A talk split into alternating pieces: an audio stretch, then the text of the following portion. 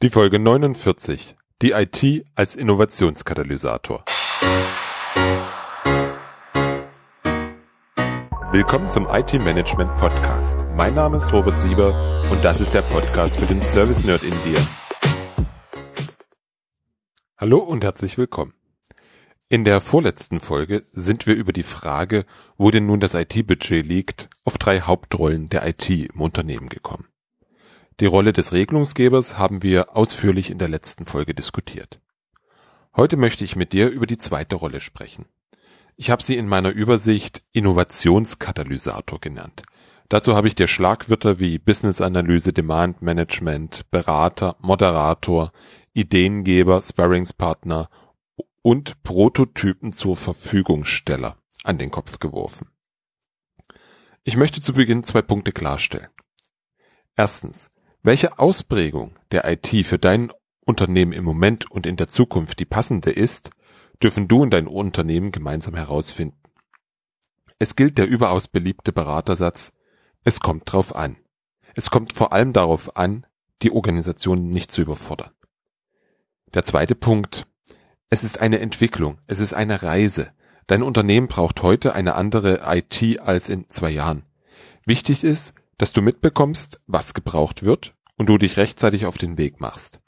Personal, Prozesse, Gewohnheiten kannst du über einen längeren Zeitraum anpassen. Kurzfristig ist meist nicht viel zu machen. Und wenn, nennt sich das heute bimodale IT oder IT der zwei Geschwindigkeiten. Die zwei Punkte sind mir wichtig. Alles, was jetzt kommt, mag erstrebenswert klingen und deswegen muss es noch lange nicht das Richtige für deine Organisation zum jetzigen Zeitpunkt sein. Lass uns zurück zu den vielen Schlagwörtern kommen. Innovationskatalysator. Was meine ich mit diesem schwierigen Wort? Dazu nehmen wir es einfach mal auseinander. Den Katalysator kennst du bestimmt noch aus dem Chemieunterricht. Er bezeichnet einen Stoff, der die Reaktionsgeschwindigkeit durch die Senkung der Aktivierungsenergie einer chemischen Reaktion erhöht, ohne dabei selbst verbraucht zu werden. Frei übersetzt, das Ergebnis schneller erreichen oder gar erst das Ergebnis ermöglichen. Innovation heißt wörtlich Neuerung oder Erneuerung. Weiter führt Wikipedia dazu aus, in der Umgangssprache wird der Begriff im Sinne von neuen Ideen und Erfindungen und für deren wirtschaftliche Umsetzung verwendet. Im engeren Sinne resultieren Innovationen erst dann aus Ideen, wenn diese in neue Produkte, Dienstleistungen oder Verfahren umgesetzt werden, die tatsächlich erfolgreiche Anwendung finden und den Markt durchdringen.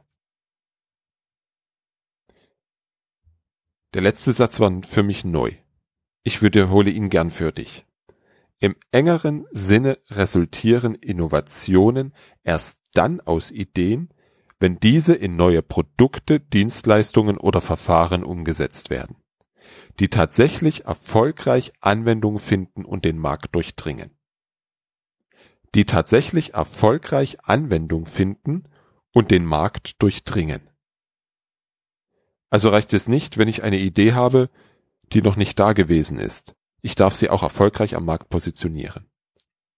Wenn ich also von Innovationskatalysator spreche, dann spreche ich über das Ermöglichen bzw. das Beschleunigen von erfolgreichen neuen Geschäftsmodellen.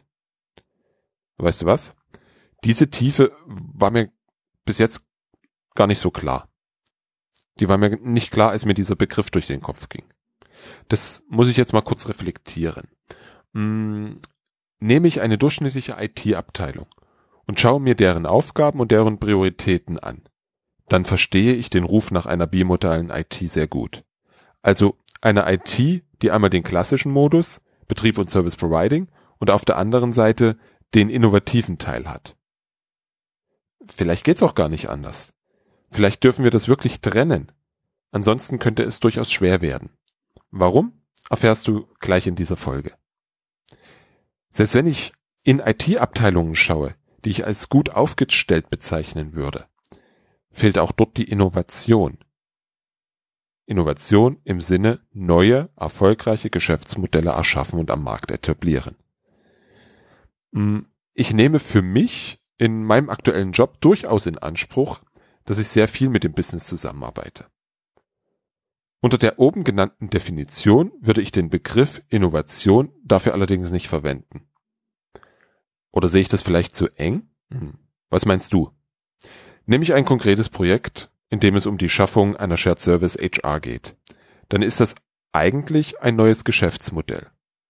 Und ich bin da sowohl auf Prozess als auch auf IT-Ebene als Treiber unterwegs. Hm. Ist das jetzt schon Innovation? Bin ich vielleicht zu kritisch an der Stelle? Mich würde deine Meinung dazu interessieren. Schreib mir einfach unter den Show Notes www.different-thinking.de slash 049 deine Meinung dazu. Ab wann ist eine IT innovativ? Ich finde, dass die beliebte Forderung nach einem CIO, der die Digitalisierung durchs Unternehmen peitscht, vielleicht etwas überzogen ist. Folgendes las ich kürzlich auf einer Anbieter-Webseite. Ich zitiere. Das Ziel des CIO muss es sein, in den Driver's Seat zu kommen und eine tragende Rolle bei der Digitalisierung des Unternehmens zu spielen. Der CIO muss zum Treiber der Digitalisierung werden. Dabei steht er vor der Herausforderung, den laufenden Betrieb der transaktionalen IT mit den Anforderungen der dynamischen, agilen digitalen Welt in Einklang zu bringen. Eine Folge kann die Organisation einer IT der zwei Geschwindigkeiten sein. Link zum Originalzitat findest du in den Shownotes. Den Teil mit der Herausforderung habe ich gerade schon be beschrieben. Das ist einfach so. Und es ist nicht einfach. Ich hadere hier jetzt mit dem Begriff des Treibers. Kann ich als CIO die Digitalisierung des Unternehmens treiben? Ich meine jetzt die Digitalisierung im Sinne der Innovation, nach außen gewandt, also neue erfolgreiche Geschäftsmodelle, weil die Digitalisierung papiergebundener Prozesse, die weitergehende IT-Unterstützung von Geschäftsprozessen, die jetzt nicht in Geschäftsmodellen beziehungsweise in Vorteilen für den Kunden münden, sind für mich keine Digitalisierung. Also die Frage, kann ich das als CIO? Du fragst, warum ich daran zweifle? Hm. Um nochmal auf den Punkt von gerade zu kommen.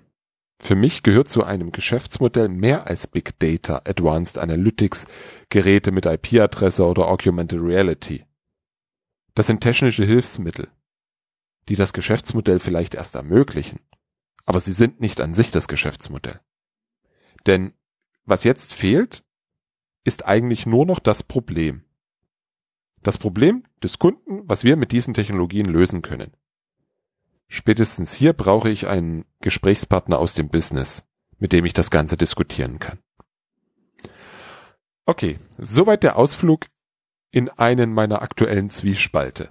Lass uns zurückkommen zum Innovationskatalysator. Damit die Katalyse stattfinden kann, brauchst du in deinem Team Fähigkeiten, die du heute wahrscheinlich noch nicht hast, oder wenn du sie hast, dann hast du sie wahrscheinlich noch nicht in ausreichender Anzahl. Die folgende Aufzählung hat weder eine Reihenfolge noch den Anspruch auf Vollständigkeit. Ich stelle dir die Fähigkeiten vor, die du in deinem Team brauchen wirst. Dass du dich mit Business-Analyse auseinandersetzen sollst, predige ich ja schon eine ganze Weile. Ich bin überzeugt, dass sich das für jedes deiner Projekte auszahlt. Der Business Analyst ist in der Lage, bestehende Fragestellungen und Probleme zu ergründen. Das meine ich wirklich wörtlich. Ergründen. Wenn du das Gespräch mit Georg Jocham in der letzten Folge gehört hast, weißt du warum. Wenn nicht, dann hör dir diese Folge bitte im Anschluss an. Den Link findest du in den Shownotes. Also wirklich das Problem erforschen. Und das aus verschiedenen Blickwinkeln. Er kann die Stakeholder identifizieren und deren Sicht auf die Fragestellung herausfinden. Mit dem Wissen um die Beteiligten und ihre Interessen geht der Business Analyst dann dazu über, den Bedarf zu verstehen. Dabei nimmt er Geschäftsprozesse auf, erstellt Aktivitätendiagramme und definiert die Lücke zwischen dem Soll und dem Ist. Danach beginnt er Möglichkeiten zu untersuchen. Wie kann die Lücke geschlossen werden? Das Wichtigste hierbei? Der Business Analyst sieht auch Lösungen jenseits der IT. Denn, auch wenn wir es nicht glauben, nicht jedes Problem lässt sich mit IT beseitigen. Und erst wenn die Lösung feststeht, geht es an die Aufnahme der konkreten Anforderungen und dann in die Umsetzung. Genau diese Fähigkeiten brauchst du, um erfolgreiche Geschäftsmodelle aufzubauen. Ich glaube, dass Business Analyse eine Kernfunktion, eine Kernfähigkeit unserer Unternehmen werden darf. Ob sie in der IT angesiedelt ist oder außerhalb. Das ist meiner Meinung nach völlig egal. Über Business Analyse habe ich schon ausführlich gesprochen. Den Link zur Episode mit dem Titel Warum Business Analyse so wichtig für gute IT-Services ist, findest du in den Shownotes unter www.different-thinking.de slash 049. Du darfst auch Ideengeber und Sparringspartner sein. Nimm dir eine Technologie, überlege dir, wie du mit Hilfe dieser das Geschäftsmodell deines Unternehmens verändern, erweitern oder erneuern kannst. Nimm die Idee mit in dein nächstes Gespräch mit den Verantwortlichen und stelle Fragen dazu. Beispielsweise habe ich vor einigen Wochen mit dem Geschäftsführer eines unserer Bildungsunternehmen zusammengesessen und gesprochen. Ich habe gefragt, wie es mit dem Online-Lernen aussieht. Ich habe von meinen Erfahrungen mit den Kursen bei den Service Nerds aus Anbietersicht berichtet und ich habe aus meiner Teilnehmersicht von den MOOCs Massive Open Online Courses berichtet, an denen ich bisher teilgenommen habe. Es hat sich ein sehr interessantes Gespräch über die Zielgruppe, deren Affinität, dem direkten persönlichen Austausch der Teilnehmer untereinander und der Wertigkeit von Präsenz- und Online-Seminaren entwickelt. Das Gespräch hat uns beide weitergebracht. Wir werden demnächst den Faden wieder aufnehmen und schauen, ob wir was testen wollen. Und schon sind wir bei der nächsten Fähigkeit. Du brauchst Prototypen zur Verfügungssteller. Also, wenn ich in meinem nächsten Gespräch mit konkreten Testfällen zurückkommen sollte, dann möchte ich die so schnell wie möglich in die Realität umsetzen. Damit das Ganze die Relevanz nicht verliert. Denn hier darfst du jetzt wirklich den Fahrersitz besetzen. Wenn ich schnell sage, dann meine ich Tage, vielleicht zwei Wochen und nicht Monate. Mir würde es heute schwerfallen, einen Mitarbeiter so kurzfristig frei zu bekommen, ohne an einer anderen Stelle ein Loch zu reißen. Und genau das brauchen wir. Wir brauchen die Möglichkeit, über einen Teil der Mitarbeiter flexibel zu verfügen. Dazu darfst du zwei Voraussetzungen erfüllen. Erstens, es gibt kurze Iterationen und es wird nach Business-Nutzen entschieden, was als nächstes bearbeitet wird. Und zweitens, es dürfen nicht alle Mitarbeiter zu 100 Prozent im operativen Geschäft eingebunden sein. Und ich glaube, da sind wir jetzt schon wieder bei der IT der zwei Geschwindigkeiten angelangt. Wenn du nach kurzer Zeit Ergebnisse lieferst und die so vielversprechend sind, dass ein größerer Test vorgenommen wird, dann sind deine Fähigkeiten als Moderator und Berater gefragt. Warum? Weil jetzt das Änderungsprojekt startet. Nicht jeder wird der Idee aufgeschlossen sein. Es werden alle Agabus, alles ganz anders bei uns, und die ganzen Ja-Aber-Kollegen auf der Bildfläche erscheinen. Und die verpacken ihre Angst in tollen, stichhaltigen Argumenten. Da darfst du dem Business-Sponsor moderierend beiseite stehen. Und natürlich beratend. Denn als Berater hast du einen einzigartigen Vorteil. Du bist nicht Teil des Systems. Du kommst von außen. Du schaust auf das System, hier meine ich System im Sinne der Systemtheorie, kannst das System beschreiben und denen im System die Außensicht widerspiegeln.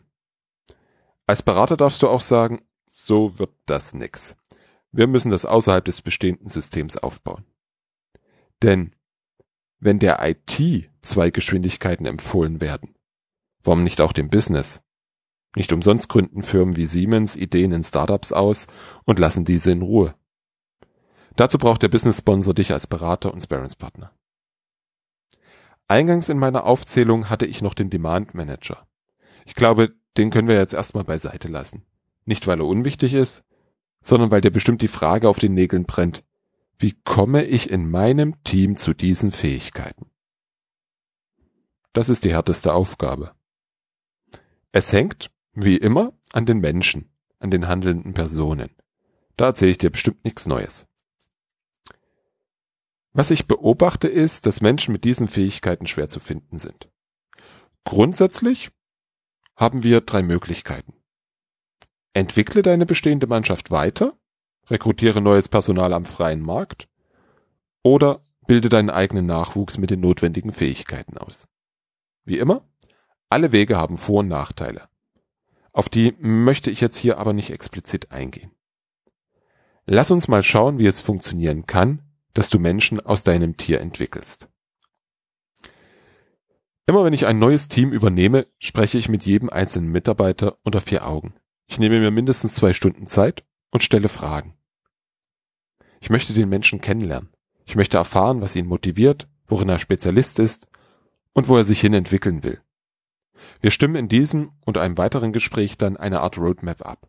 Wo soll der Mitarbeiter wann stehen und wie kann ich ihn unterstützen, dahin zu kommen? Oder ich sage dem Mitarbeiter klipp und klar, bis wohin seine Vorstellungen mit seiner aktuellen Firma zu verwirklichen sind. Auch da vereinbaren wir eine Roadmap, an deren Ende durchaus das, der Wechsel des Arbeitgebers stehen kann. Und solche Gespräche brauchst du. Die brauchst du jetzt nicht, wenn du ein neues Team übernimmst, sondern die brauchst du auch mit deinem bestehenden Team. Wenn die IT-Abteilung vor der Veränderung steht, dann ist es wichtig, das den Menschen zu erläutern und herauszufinden, bis wohin sie bereit sind mitzugehen. Das Ziel des Gesprächs sollte für dich sein, dass du danach weißt, welche deine Mitarbeiter sich die neuen Fähigkeiten aneignen können und in einem komplett anderen Setting arbeiten wollen. Wenn du jetzt nicht der Teamleiter oder der IT-Leiter bist, du aber das Gefühl hast, dass dein Chef so ein Gespräch mal dringend führen sollte, dann sprich mit ihm darüber und empfiehl ihm diese Podcast-Folge. Übrigens, solche Gespräche führe ich regelmäßig mit meinen Mitarbeitern, damit ich nicht verpasse, wenn sich ihre Prioritäten verändern und natürlich damit die Mitarbeiter nicht verpassen, wenn sich was im Unternehmen verändert. Ganz wichtig, der Mensch darf die Veränderung wollen. Sonst wird das für keinen von euch beiden erfolgreich. Deswegen erscheint es meist der bessere und schnellere Weg, die fehlenden Skills in Form von neuen Mitarbeitern einzukaufen. Dazu möchte ich nicht viel sagen. Häufig ist es die einzige Alternative, um neue Skills schnell an Bord zu holen. Der neue Mitarbeiter ist auch nicht vorbelastet und betriebsblind. Du gehst damit trotzdem ein Wagnis ein. Klar, du hast sechs Monate Probezeit oder wie ich sage, Rückgabefrist, denn es muss neben den Skills viel mehr passen, vor allem mit dem bestehenden Team. Da bin ich inzwischen ziemlich vorsichtig geworden. Ich habe es bisher meist so gehandhabt, dass ich lieber nicht eingestellt habe, anstatt einen Kompromiss zu schließen. Natürlich nur dann, wenn ich es mir leisten konnte. Das heißt, wenn ich es mir leisten konnte, auf die Skills noch eine Zeit X zu warten.